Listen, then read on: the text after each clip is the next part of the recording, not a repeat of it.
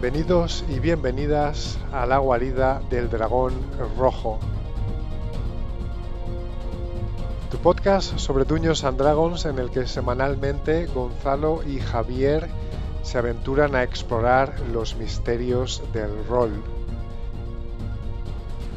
Te esperamos.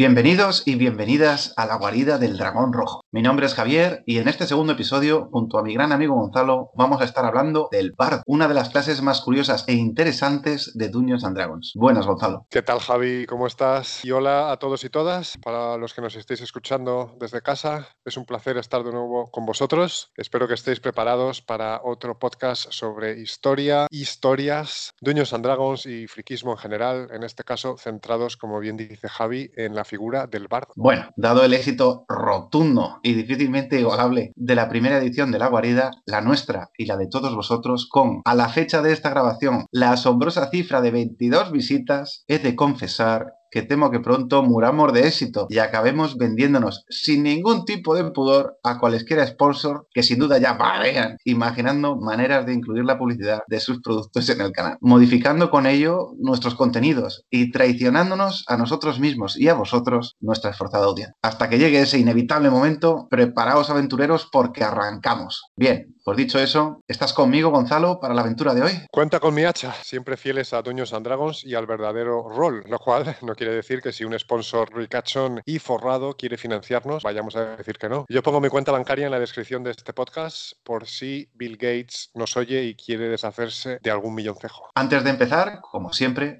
queremos dejar claro que no hay una forma correcta o incorrecta de jugar al rol o en concreto a Dungeons and Dragons, dragones y mazmorras en español. Lo importante es siempre pasarlo bien con tus amigos haciendo algo que disfrutéis y os guste a todos y conseguir juntos pasar un rato bueno, que es lo que realmente se trata. Es cierto, somos amantes de este juego con más de 20 años de experiencia y en este podcast simplemente reflejamos nuestras opiniones y visiones, pero lo importante es siempre hacer lo que a uno le guste. Bien dicho, Gonzalo. Adelante.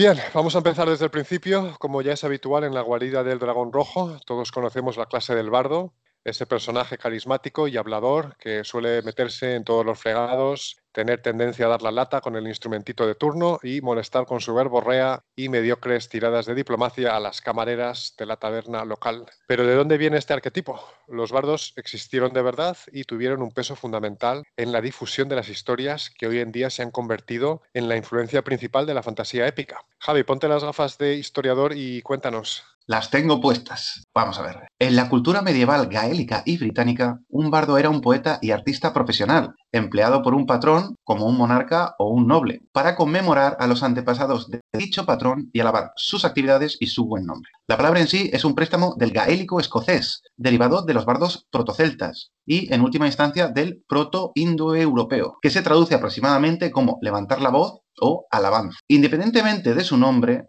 en Dragones y mazmorras se toma el arquetipo, sin embargo, del artista itinerante como base para la construcción de la mitología a su alrededor, más cercano al trovador o jugar clásico de la Edad Media. Es curioso además lo que comentas, Javi, de los bardos escoceses, porque estos eran tenidos en gran alta estima hasta casi el siglo XVII por los nobles locales y por los líderes de los clanes. Las gentes de las artes, como eran conocidos, no solo preservaban y declamaban la genealogía de estos señores locales, sino que además la interpretaban o cantaban en directo cuando se producía un traspaso de poder. Es muy interesante que también eran considerados prácticamente unas figuras sagradas en estas sociedades y no se les negaba nada por miedo a la sátira que estos bardos podían hacer de uno o de la familia de uno. En Europa, partiendo de esta base, se generó la figura de los trovadores itinerantes, como decía Javier, que son muy interesantes porque en una edad media en la que la inmensa mayoría de la población era analfabeta, fueron ellos los que se encargaron de transmitir oralmente muchas historias y leyendas que interpretaban de corte en corte ante reyes y cortesanos, pero también en festivales locales y en ocasiones especiales. Por cierto que si queréis eh, echaros unas risas y escuchar cómo suenan canciones modernas pasadas por el tamiz del bardo. Hay un género en,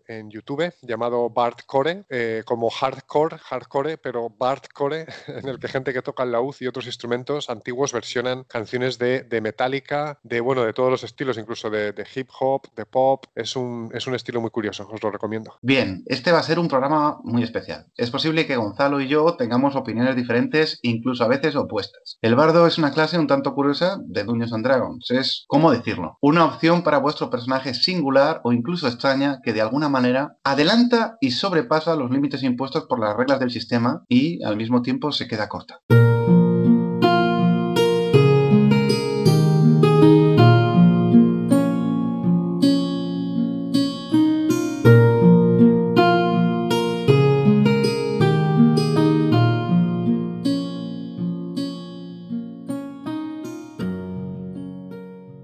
En la tercera edición, el bardo apestaba, como en la cuarta edición y en la quinta también. No parece que hayan encontrado las reglas, esto todo, desde mi humilde opinión, perfectas para adaptarse a la clase. No es culpa de la clase, sino del sistema de juego alrededor de la clase, que es pobre en cuanto a reglas de interacción, duelos dialécticos, influencia, su lugar en el mundo, etc.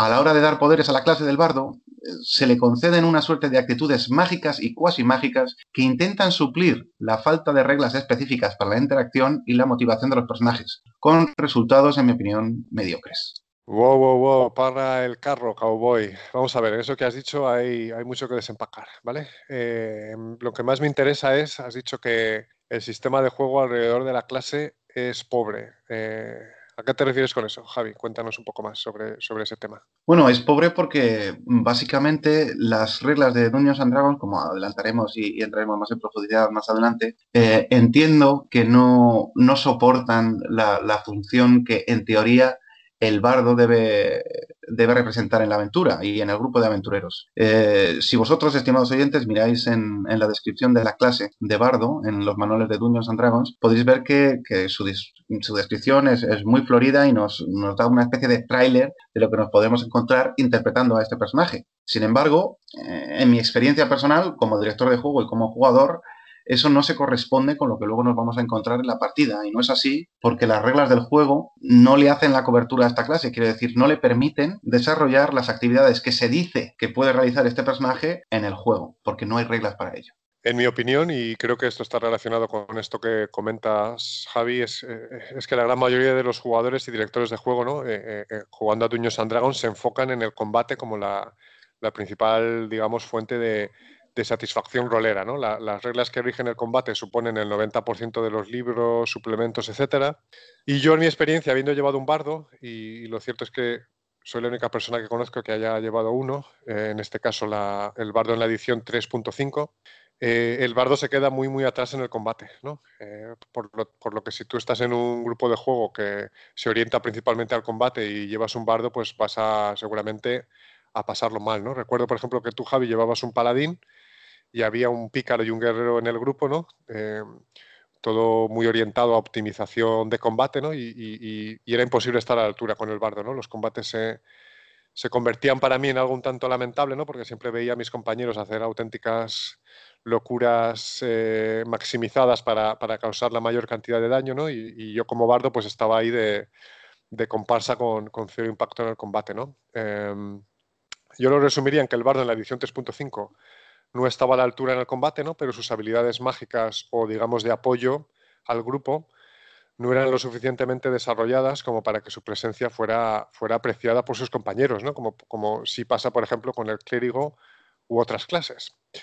Y recuerdo que al cabo de unos niveles, bueno, pues me acabé metiendo en la clase de discípulo del dragón para, aumentar mis características eh, de fuerza y de constitución y, en definitiva, para poder convertirme en un apoyo pues, más real en el, en el combate.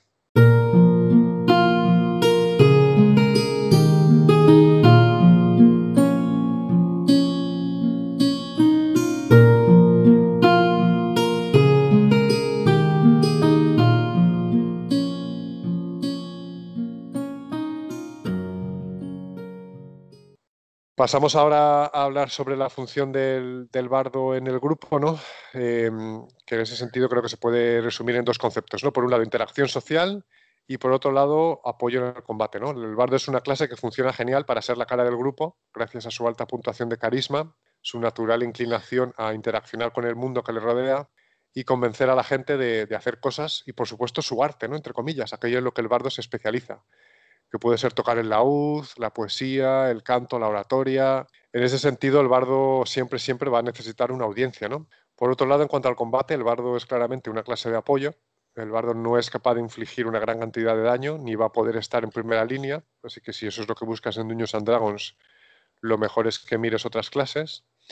Pero el bardo es capaz, eso sí, con moderación, de ayudar a sus compañeros y de infligir, eh, ayudar a sus compañeros, perdón, a infligir daño con numerosas habilidades y hechizos que le permiten, entre comillas, bufear las tiradas de sus aliados y potenciar sus ataques. O sea, no, no va a infligir daño él mismo, pero sí va a ayudar a sus compañeros a que tengan mejor performance en el combate. Bueno, lo primero que quiero decir yo sobre la función del bardo en el grupo, y voy a empezar siendo polémico hoy aquí, es que es una clase que no es para todos. ¿eh? Y que yo, como director de juego, temo en mis partidas, ¿eh? le tengo auténtico terror. Al igual que pienso que el pícaro tampoco es para todos, del que hablaremos en profundidad en futuras ediciones, aunque asumará ya su cabeza en el episodio de hoy, como escucharéis. Y aquí está el tema. No es que piense que solo unos pocos pueden manejar las dos clases, la de bardo y la de pícaro. No es que no sean para todos ¿eh? los jugadores que eligen esta clase. Es que no es para todo el resto de jugadores sentados a la mesa o conectados a Internet en la partida, que han de jugar con el jugador que elige el bardo o al pícaro y a menudo sufrirlos. El bardo. Lo odio y lo amo al mismo tiempo. En mi opinión, el pícaro y el bardo son los equivalentes roleros a un vaso de nitroglicerina en el mundo real. En las condiciones adecuadas, digamos, si hay un grupo de mineros atrapados al otro lado de una pared derrumbada, y un experto artificiero manipula la sustancia para hacer volar por los aires una pequeña porción de esa pared, puede liberar a esos mineros y conseguir que vuelvan a casa sanos y salvos con sus familias y sus seres queridos. En las manos de cualquier otra persona, y en la mayoría de las circunstancias, es solo un vaso de una sustancia altamente explosiva y peligrosa. No te la puede beber si se te cae la lía parda y nadie en su sano juicio desea estar cerca de ti mientras lo sostienes. Sin embargo, a diferencia del pícaro, el bardo, quién sabe por qué, echa para atrás a la mayoría de jugadores problemáticos. Quizá es porque en la mente de los jugadores interpretar a un pícaro plano, genérico y desagradable que divide al grupo es una idea aceptable. Y sin embargo, el bardo no.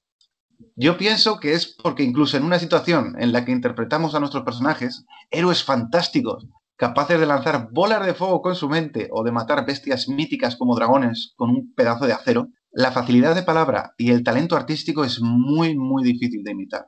Es fácil fallar en ello. El bardo da pocas oportunidades de brillar en el combate, pero da oportunidades de brillar con su interpretación, con su facilidad de palabra, y es un elemento vivo en el mundo que inevitablemente transforma la escena en la que se interpreta. Voy a poner un ejemplo. Pensad en esta escena. Una gruta angosta, mal iluminada, un grupo de aventureros veteranos cubiertos de cicatrices y apoyando armas afiladas y salpicadas con la sangre de sus enemigos. Avanza lentamente a través de la oscuridad. Saben que algo mora en esa oscuridad, algo maligno, antiguo y peligroso, que desea acabar con ellos. De pronto, sin previo aviso, la figura apenas distinguible de un orco sale de la oscuridad.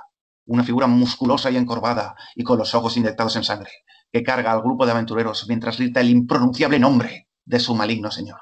Pronto se le unen otros, desde todas las direcciones de la gruta, gritando y atacando al grupo de aventureros. Y en menos de un suspiro, la batalla comienza.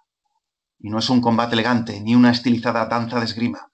Es un torbellino de golpes, maldiciones, horror y sangre que escalla cada instante alrededor del grupo. Las apuestas están más altas que nunca y todos saben que se juegan la vida en cada movimiento, en cada ataque, en cada herida que reciben o que provocan. El guerrero empuña su espada a dos manos con fiereza, arrasando enemigos. El bardo enloquece de furia y carga a la masa más grande de enemigos que les acecha. El clérigo se encomienda a su Dios mientras pronuncia las palabras sagradas y extiende bendiciones a sus aliados, mientras castiga brutalmente con su maza a sus enemigos. El aire alrededor del mago se deforma y el olor a azufre y ozono invade la gruta mientras invoca su poder arcano y hace llover fuego sobre los orcos. Y en ese momento, en ese momento, el bardo... Ah, desenfunda sus armas e intenta combatir, aunque el combate no es precisamente su fuerte y probablemente no va a llegar al final del turno vivo. B. Intenta correr y huir a una posición segura para poder usar su arma a distancia, en cuyo manejo no es ningún experto y quizás sí sobrevivir el combate. C. Saca su flautín, guitarra o laúd y comienza a cantar una canción para elevar la moral de sus compañeros, mientras da pequeños brincos arriba y abajo y a los lados, intentando invitar los ataques como puede sin dejar de tocar su instrumento. Pues es la C, amigos, ¿eh? Es la C. Si no, ¿para qué te has cogido un bardo? Es la C. La C de catástrofe para el ambiente y adrenalina de la escena. La C de cuándo tuve la idea de hacerme un bardo. La C de cómo voy a manejar esto, dice el director de ¿Cómo combinar las habilidades de inspirar moral a los compañeros por medio de la música en la batalla con la escena que he descrito? Y sin romper la dinámica de esa escena por completo. ¿eh? ¿Hay una manera de hacerlo y que no quede ridículo? Bueno, pues habrá quien diga, y con razón, que históricamente la música estaba presente en las batallas. Los músicos de los regimientos marcaban el paso de las tropas y transmitían las órdenes de movimiento de unidades durante la batalla. Antes de los combates, los guerreros a veces cantaban canciones para infundirse valor o inspirar miedo a sus oponentes. Eso es cierto. Pero no había músicos en una unidad independiente de combate de élite de cuatro miembros. Así que suelta el laúd ya o pártaselo en la cabeza a un orco que intenta acuchillarte no te pongas a tocar una balada épica ahora. ¿eh? Lee un poco el ambiente de la habitación y conoce a tu público. Vi en un vídeo de YouTube especializado en Dungeons and Dragons una vez a unos especialistas en rol y dragones y mazmorras estadounidenses intentando vender la idea de que el bardo era lo más cañero del mundo y que podía contribuir a la epicidad de cualquier escena de combate. Decían, imaginad a un bardo semiorco tocando dos tambores recubiertos con la piel de sus enemigos caídos, cantando con una voz gutural y temible en plan death metal en mitad de la batalla, en lo más crudo del combate, interpretando una danza salvaje mientras golpeaba los tambores, cuyo ritmo se elevaba en la batalla y latía como un corazón desbocado mientras sus aliados luchaban con energías renovadas, mientras la estruendosa música los conducía a la victoria a través de la oscuridad y el dolor y la sangre. O sea, un semi-orco en taparrabos, evitado el combate, tocando una versión heavy de un tema de Flip Guardian con unos bongos y animando a sus amiguetes. El problema aquí para mí, como director de juego, sería encontrar una excusa plausible para que todos los orcos no se dieran la vuelta y atacaran todos al bar de la vez para que se callara. Y eso podría ser una opción táctica interesante. Quiero decir, concentrar los ataques en un solo personaje, dar tiempo a sus aliados para posicionarse en combate, lanzar hechizos, rezar directamente. Sería una opción táctica interesante si ese personaje no fuera el bardo. Porque precisamente el bardo no es especialmente bueno en combate. Lo siento, pero ese bardo va a morir, amigos. No va a serle posible terminar siquiera las primeras estrofas de la versión a los bongos de Metallica que estaba tocando. Y de alguna manera todos, desde el director de juego hasta el resto de jugadores, incluso diría yo, el propio jugador que interpreta al bardo van a suspirar aliviados. Por fin, pensará el personaje jugador que llevaba al bardo. Yo ni siquiera estoy seguro de que Metallica sobreviviera a los bongos. Es un análisis interesante, me gusta, me gusta. Claramente el bardo tiene un carácter muy definido, ¿no?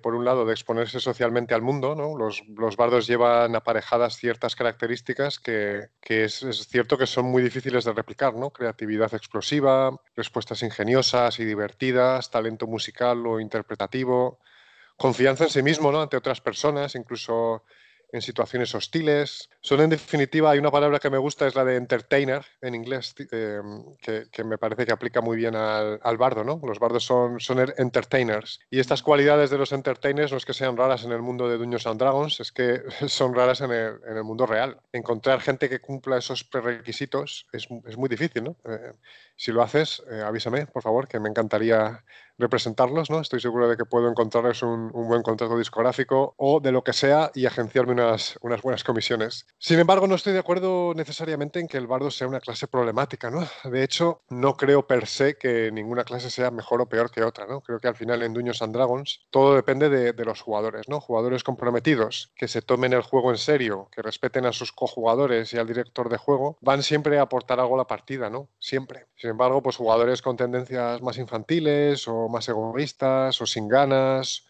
o incapaces de compartir tiempo de aventura con otros, siempre van a afectar a la partida, ¿no? Jueguen como bardos, pícaros, monjes, guerreros o, lo que sea, ¿no? Creo que eso es lo que va a determinar si unos jugadores, entre comillas, sufren a otros y, no necesariamente la, clase de sus personajes, ¿no? Y en ese sentido pienso lo mismo del pícaro, que has mencionado, Javi, ¿no? He jugado con, personajes pícaros insoportables que no paraban de dar la tabarra, con que querían robar a todo Kiski, ¿no? Y se comportaban como, como psicópatas movidos solo por, por el dinero. Pero también he jugado con pícaros que interpretaban a contrabandistas de buen corazón, ¿no? A Han Solo, o que tenían otras motivaciones más allá del dinero, ¿no? Como la de ayudar a sus amigos de infancia o pagar una deuda que les impide llevar una vida normal, ¿no? Quizá el bardo y el pícaro parten de estereotipos estoy de acuerdo en eso, que pueden darse a comportamientos egocéntricos y antisociales, pero al final todo depende de, los jugadores, ¿no? He conocido, por ejemplo, guerreros antisociales también, que no, no hablaban ni una palabra, eh, no participaban para nada en la partida. He conocido clérigos, por ejemplo, que se comportaban de forma moral, ¿no?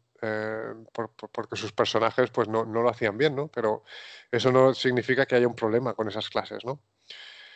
De hecho, volviendo al bardo, cuando pienso en las partidas que he jugado, personalmente llevando bardos, eh, siempre he sentido que mi presencia era importante para el director de juego, ¿no? Y en muchos, en muchos casos ese director de juego eras tú, Javi, ¿no?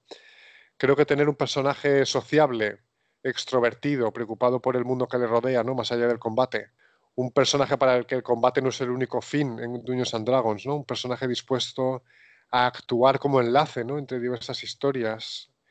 Creo que puede ser muy valioso, eh, muy, muy valioso. Y, personaje, y personalmente ese tipo de personajes no abunda. Así que lo que creo es que si un jugador quiere llevar un bardo, ¿no? el director de juego tiene que hacer, como siempre, una labor de entender bien sus motivaciones y deseos, pero también tener una combinación de mano izquierda y determinación para poner límites y utilizar su talento para, el bien de todos, ¿no? Eh, no hay jugadores malos, creo yo, sino falta de comunicación y límites por parte del director de juego. Y diría incluso más, no hay, no hay jugadores malos, sino que no hay clases malas, ¿no?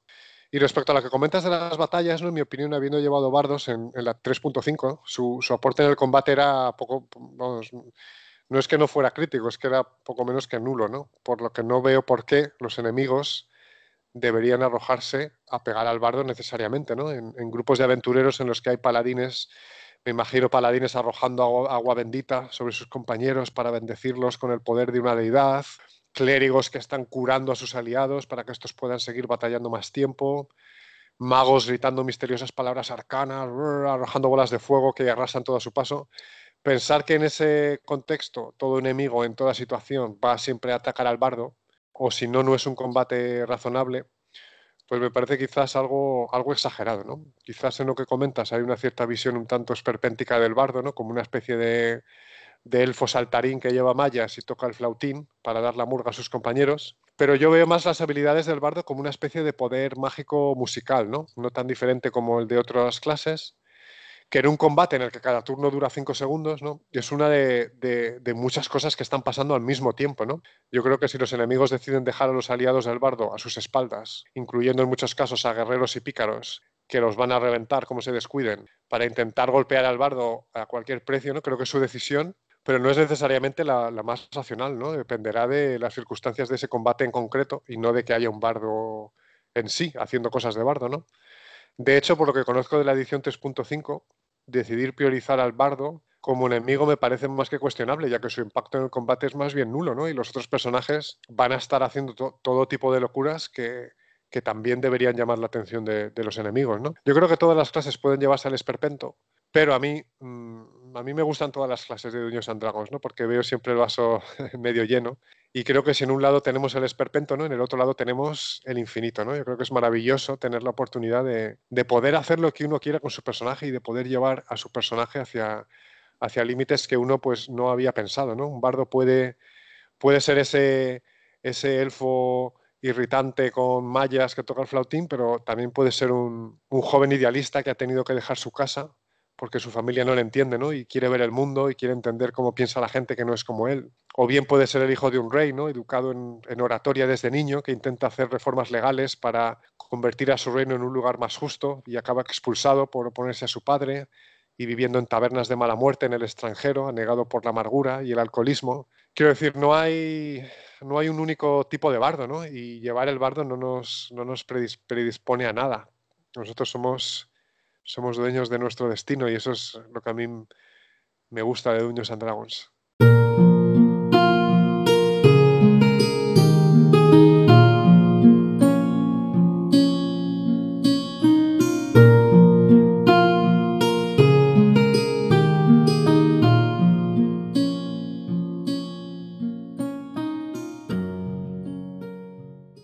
Bueno, muchas gracias Gonzalo.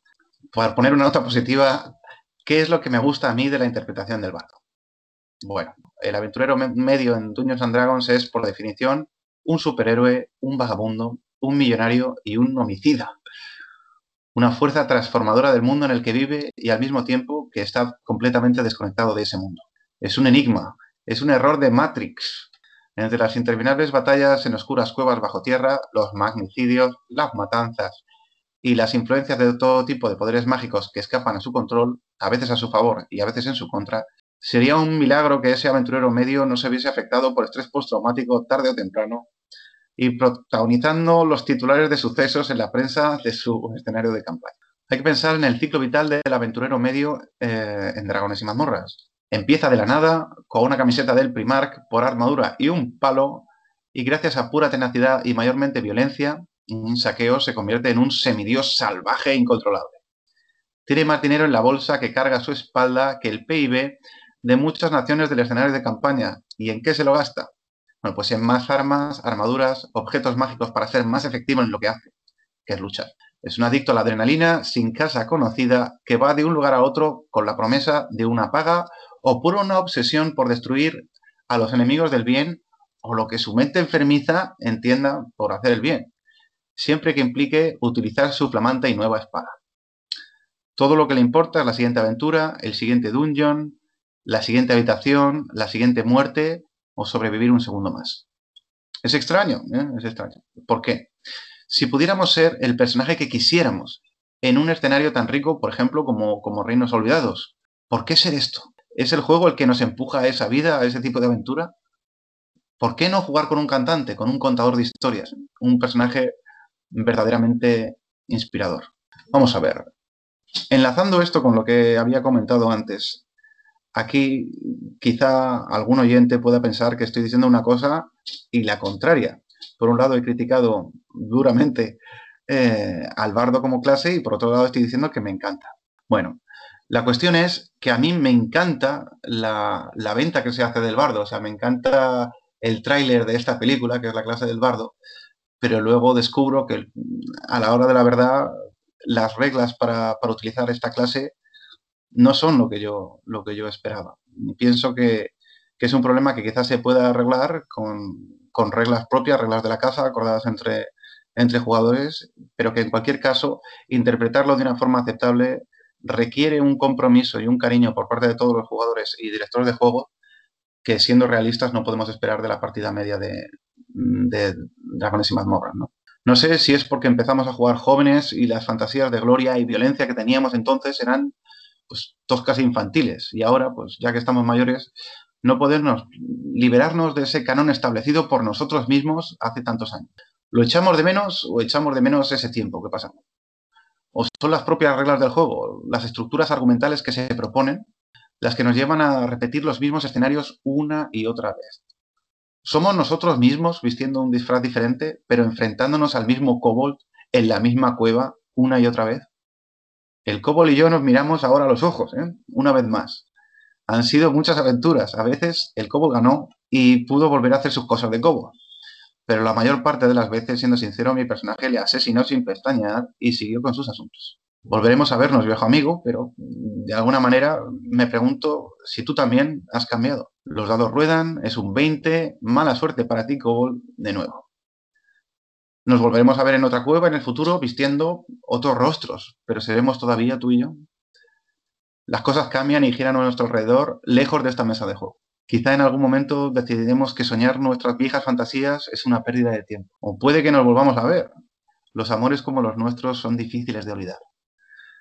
Sin embargo, hubo un tiempo, incluso cuando era más joven, en que soñé un sueño diferente, en el que las aventuras transformaban el mundo que los personajes jugadores habitaban. Y de alguna manera, ahora comprendo que la clase del bardo era la única que realmente podía conseguirlo. No él solo, claro, pero con la ayuda de sus compañeros. Era posible.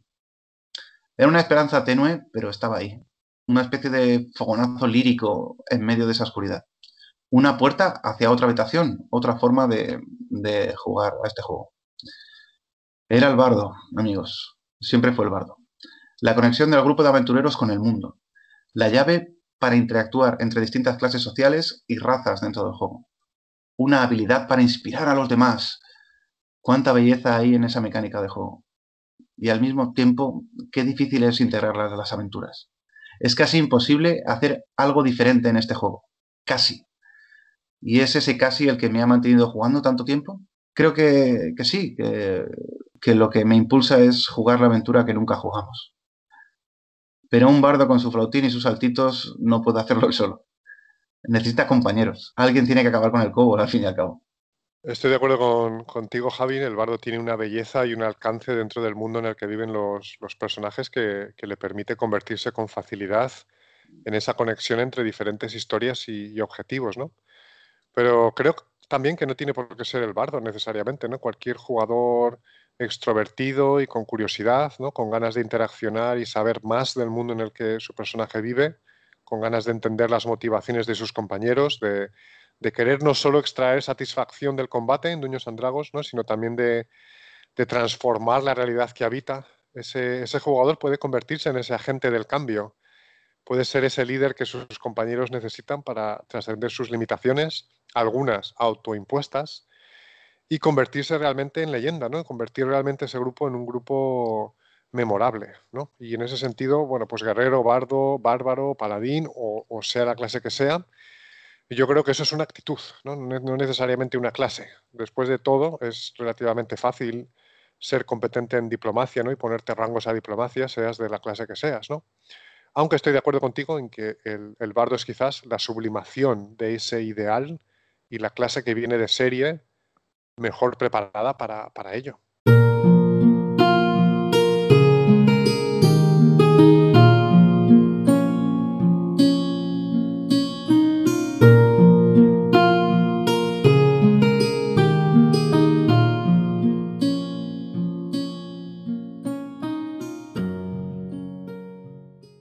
Pasemos a hablar ahora de una de mis secciones favoritas del podcast, ideas de aventuras basadas en el bardo. Yo creo que esta clase, por su carácter social y pseudo-artístico, puede dar lugar a aventuras súper graciosas y originales. Eh, vamos a hablar de algunas ideas. Javi, cuéntanos una idea de aventura para abrir boca.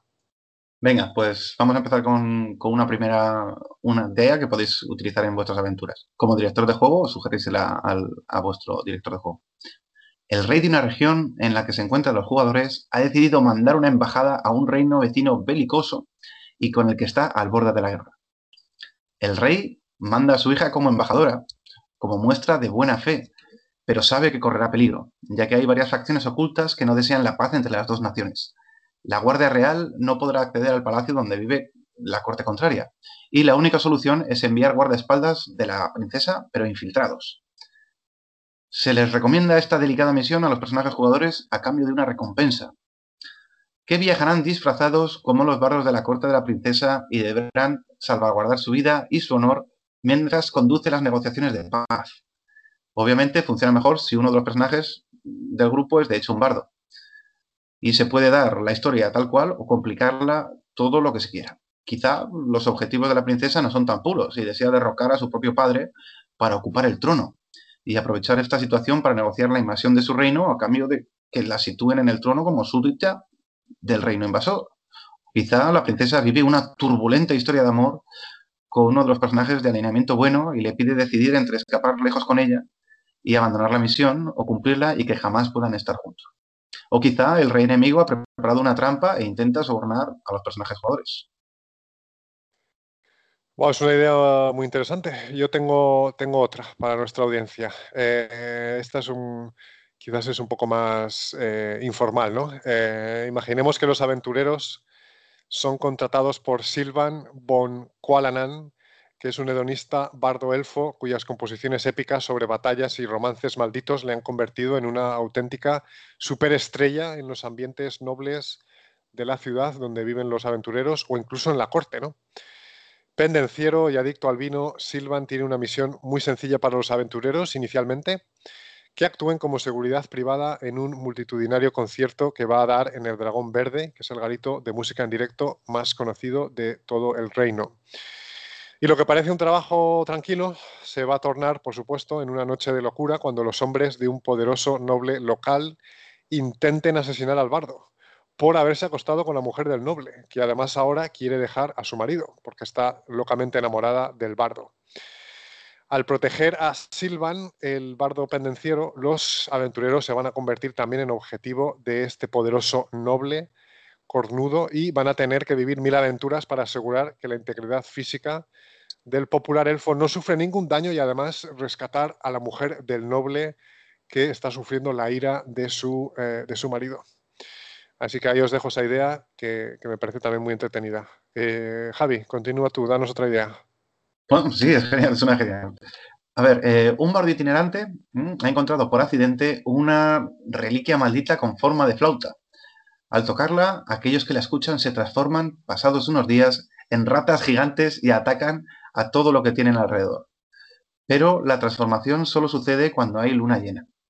Los personajes deben seguir el rastro del bardo a través de poblados en ruinas, habitados por ratas gigantes, y abrirse paso, como digo, como puedan hasta encontrarle, detenerlo y destruir o poner a buen recaudo la flauta mágica. Ahora mismo el bardo podría estar en cualquier sitio tocando para, una audiencia. Me parece una, idea curiosa y es como un, giro de tuerca al cuento clásico del flautista de Amelín. Guay, sí, la verdad es que había pensado en el flautista de Amelín cuando lo estabas contando, una especie de twist eh, oscuro, ¿no? A esa historia. Eh, otra idea que tengo que es muy chula y que de hecho no puedo decir que sea mía, sino de, mi querido contertulio Javier, es la del grupo de aventureros que de alguna manera hereda o tiene que hacerse cargo de una taberna en una gran ciudad y debe gestionarla y convertirla en exitosa para recuperar, perdón, para romper una maldición y recuperar un tesoro que se oculta en su interior.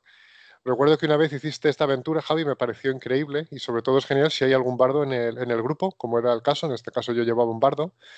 Y me acuerdo que tuvimos que, para convertir a esta taberna en un negocio exitoso, ¿no? tuvimos que enfrentarnos a, otros propietarios de tabernas locales, ¿no? que, que, obviamente no veían con buenos ojos nuestra, nuestra competencia, a, religiosos locales que pensaban que, regentábamos un antro de, corrupción y querían quemarlo y hasta los cimientos para purificarlo. Había bardos locales que nos retaban a competiciones, eh, en fin, todo mientras organizábamos espectáculos en la taberna que, para convertirla en un lugar conocido en la ciudad y atraer público, ¿no? Y la verdad es que fue una, aventura que recuerdo con mucho cariño y me parece una idea estupenda.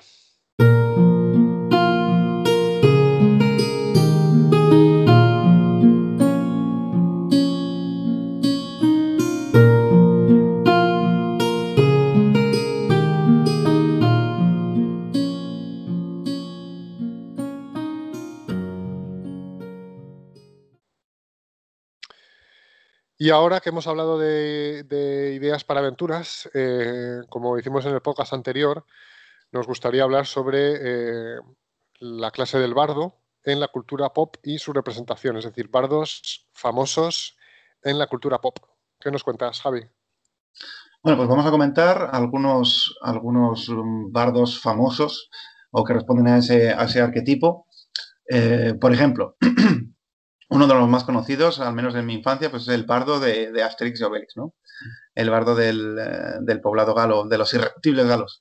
En este caso, pues eh, el bardo existe como un personaje secundario que está más bien o actúa como secundario cómico. Luego también tenemos la figura de Dandelion en la serie de novelas de, Witcher, el brujo, eh, que hace también de personaje secundario y es el que canta las gestas y aumenta la popularidad del personaje principal. En la muy famosa y exitosa serie de novelas del Nombre del Tiempo, el protagonista principal eh, se llama Quibote. Y este, este personaje principal tiene sus inicios como, un bardo clásico. Se, cría con una, familia de, jugulares o bardos itinerantes y luego pues va progresando, va progresando en la aventura. En la serie de libros La Rueda del Tiempo tenemos un ejemplo muy claro que es el personaje de Tom Merlin, que, que es un bardo de libro. Luego, en la famosa serie de televisión Sena, la princesa guerrera, tenemos a, también, en este caso, a un personaje secundario, que es el personaje de Gabriel, que, es un abardo. Luego, en la película Destino de Caballero, el actor Geoffrey Chaucer es un buscavidas y un bardo, escritor, que se dedica a hacerle publicidad al héroe, falsificar documentos y en general, pues ser la cara de este grupo cuando, cuando lo contratan o cuando participan en una serie de, justas y actividades más propias de la nobleza en, la película. Lo que vemos aquí es que es difícil encontrar un protagonista, salvo en el caso de que vote en el nombre del tiempo. Lo normal es encontrar al bardo en un papel secundario. Como dato curioso, en la historia del propio Quebote, su personaje multiclasea, digamos, a mago y a guerrero a través de los libros, dejando abierta la pregunta de si un personaje llevando a un bardo puede realmente llevar el peso argumental del rol protagonista o no, dada la enorme, enorme dificultad para encontrar ejemplos de bardos protagonistas. Bueno, pues es un análisis muy interesante el que haces ahí, Javi. Me dan ganas de, escribir una, una historia eh, bestseller eh, protagonizada por un bardo puro. La verdad es que sería, parece que hay un nicho en el mercado. Em, un ejemplo de bardo, por mi parte, que tiene un desarrollo crítico para la historia, sin ser protagonista, como bien dice Javi, es eh, Beadle en la saga de Harry Potter. Eh, para los que conozcáis Harry Potter, para los que no, Beadle es un bardo que dentro del mundo ficcional de Harry Potter vivió en el siglo XV y este era un bardo que también además era, era mago y sus historias forman parte del contexto cultural en el que se mueven los personajes principales en esta saga. ¿no? Es un poco como Cervantes o Shakespeare en, nuestra realidad. Pues bien, al final de la saga, Dumbledore, el director de Hogwarts, le da un libro de cuentos de Beadle, el bardo, a, Hermione. Y bueno, pues los que hayáis leído los libros o visto las pelis, pues ya sabréis que este libro va a jugar un papel muy importante en, la historia. ¿no? Es, un, es un libro que forma parte de la, digamos, metaficción de Harry Potter y, J.K. Rowling, la autora, en un momento determinado decidió convertirlo en un libro de verdad, es decir, escribir ella misma los cuentos de Beedle el Bardo, que es un libro que se referencia dentro de Harry Potter y que los personajes conocen, ¿no? Lo hizo a mano con dibujos de su propia cosecha y decidió venderlo en Sotheby's, em, en, plan eh, manuscrito especial, ¿no? Eh, se lo dio a la popular casa de subastas para que lo vendiera en el momento álgido, de Harry Potter a final de los años 2000, ¿no? Para, donar ese dinero que sacara de la venta a caridad, ¿no? Y esperaban venderlo por unas 50.000 libras, pero sorprendentemente Amazon.com terminó comprando el manuscrito por, por casi 2 millones eh, de libras, ¿no? lo que convierte a los cuentos de Videl el Bardo en el manuscrito literario moderno que más valor ha alcanzado en el mercado. Así que ahí tienes un, bardo exitoso, cuando menos. Mm, confieso, Gonzalo, que, no conocía esa historia. Bueno, el cuento popular del flautista de Amelín, curiosamente, eh, es uno de los cuentos populares más, más antiguos que podemos encontrar y, y, podemos encontrar, por primera vez casi pienso, a un bardo jugular como protagonista, cosa que es súper curiosa. No he encontrado más bardos protagonistas en un entorno de fantasía. En el cine y literatura contemporánea de corte realista podemos encontrar, sin embargo, numerosos ejemplos de cantantes y músicos como protagonistas de historias y llevando todo el peso argumental, a veces en solitario como banda.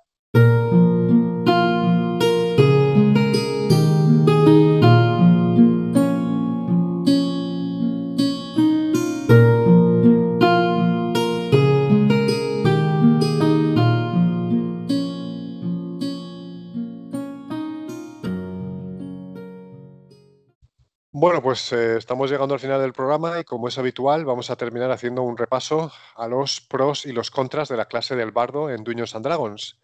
Y voy a empezar yo por los pros, que os traigo tres y tienen que ver con lo que hemos mencionado durante el podcast de hoy. En primer lugar, el, bardo es un personaje que es un desafío, ¿no? El bardo es un personaje que eh, va a testar tu acero rolero, porque no es fácil de llevar, viene con ciertas expectativas y, requiere de, bueno, pues de, una dedicación y de un cuidado extra. ¿no?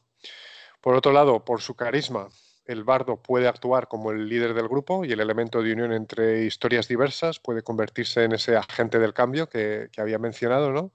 de forma muy fácil y ya prácticamente de serie, digamos, viene equipado con, una, con un trasfondo y unas habilidades que te pueden ayudar a hacer eso. Y por otro lado, es un personaje que eh, puede ayudar al resto de los personajes con hechizos y habilidades que hacen cosas chulas y que pueden potenciar sus características, habilidades y su performance en el, en el combate. Tiene una gran cantidad de, truquitos que puede usar en ese sentido que puede, puede ser también interesante para jugadores. Bueno, yo voy a, voy a comentar los, los contras que, mm, que, puede, puede llegar a tener esta clase de personaje y bueno, empezamos porque si no eres un poco artista, al menos lo vas a tener difícil interpretando al bardo. El bardo viene pues con expectativas difíciles de cumplir, como ha, como ha comentado Gonzalo, incluso como en su caso como pro y yo como contra. ¿no? Eh, podemos esperar poca participación en el combate, al menos que nosotros conozcamos en nuestras partidas o que hayamos visto reflejadas en el juego real, y hace apenas daño a los enemigos. Y luego tiene problemas, pues, que ya hemos comentado con el aspecto social del juego, si las reglas soportan este tipo de, de estilo de juego o la clase en general. Bueno, entonces, ¿cuál es el veredicto, Javi? ¿Recomendamos al bardo? Sí, yo lo recomendaría, pero con reservas. Eh, yo pienso que el jugador debe comentar por qué un bardo y comentar también con el director de juego y el resto de los jugadores. Y también añadir que es una clase de personaje que va, que va a suponer para, para el, grupo de aventureros un sacrificio extra o al menos un compromiso. Es cierto. El, bueno, para mí el bardo ocupa un lugar especial en mi corazón y estoy de acuerdo con Javi, lo recomiendo y siempre lo recomendaré a todos aquellos que quieran hacer algo diferente y arriesgado, que tengan atención y la, voluntad de poner atención en el world building ¿no? y en las relaciones entre personajes y que quieran, que quieran ser una fuerza positiva que apoya a sus aliados en el combate ¿no? y en situaciones sociales. Y en ese sentido creo que bueno, las, las oportunidades que da el bardo son, son casi infinitas. ¿no? Yo lo que diría es arriesgate, sorprende a tu grupo de juego y eh, así es como nacen las, grandes aventuras, con un poquito de, riesgo. Bueno, pues con esto termina nuestro episodio de hoy de La guarida del dragón rojo. Esperamos que hayáis disfrutado escuchándolo tanto como nosotros hemos disfrutado grabándolo para todos vosotros. Vamos a poner el podcast en YouTube, Spotify y otras plataformas, así que recordad dar like al canal o suscribiros al, al podcast para que no os perdáis las próximas ediciones. Y es que en el próximo podcast vamos a hablar de otra clase muy interesante, una clase que es eh, un fan favorite, el bárbaro. Estoy deseando que llegue el momento. No os lo podéis perder. Y bueno, para el final del podcast de hoy, mm, os vamos a dejar con una redacción novelada protagonizada por Taribol Galanodel, un príncipe bardo que mi gran amigo Gonzalo solía interpretar en nuestras partidas. Hasta pronto y que la magia del rol los acompañe.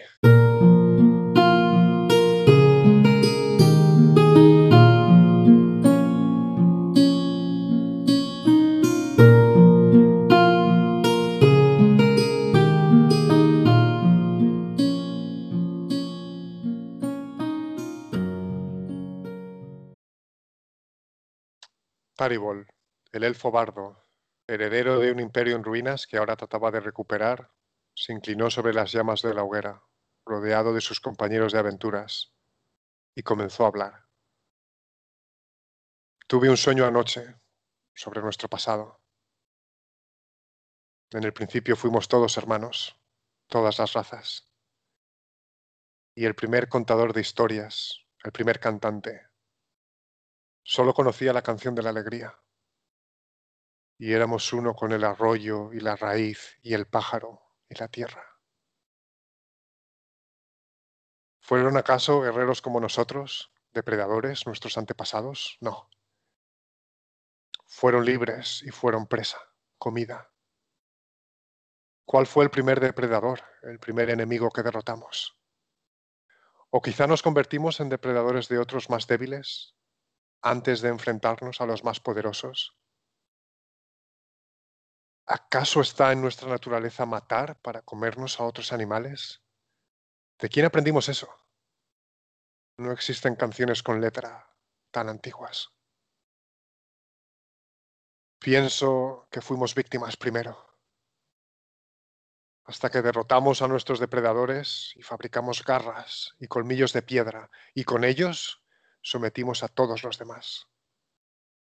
Y los contadores de historias, los cantantes, crearon la canción de la batalla y la gloria.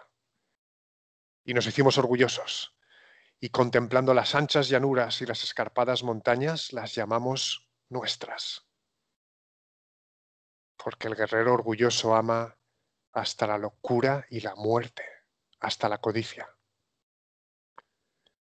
Los contadores de historias dibujaron en las paredes de altas cuevas nuestras gestas para que fueran recordadas. Y despertamos a los que dormían para que las contemplasen. Entonces aprendimos a cantar a los dioses, porque deseábamos ser adorados. Y construimos torres y murallas más y más grandes y altas, atraídos, arrastrados por nuestra ambición y nuestra desconfianza. Y aprendimos la canción del miedo. Y entonces al contemplar a nuestros semejantes desde las alturas, en la lejanía olvidamos sus rostros y sus corazones. Y ya jamás volvimos a ser todos hermanos. Aprendimos la canción del odio. Y el Hijo tomó el trono del Padre y heredó sus obras, y su codicia, y su ambición, y su soledad. Y los contadores de historias aprendieron la canción de la tristeza. Galen, el joven guerrero, levantó sus ojos del fuego. ¿Tocarás esa canción esta noche, Bardo? Taribol observó el cielo estrellado en silencio. Después le miró con los ojos encendidos y una tenue sonrisa en los labios. No, querido Galen, esta noche tocamos la canción de la esperanza.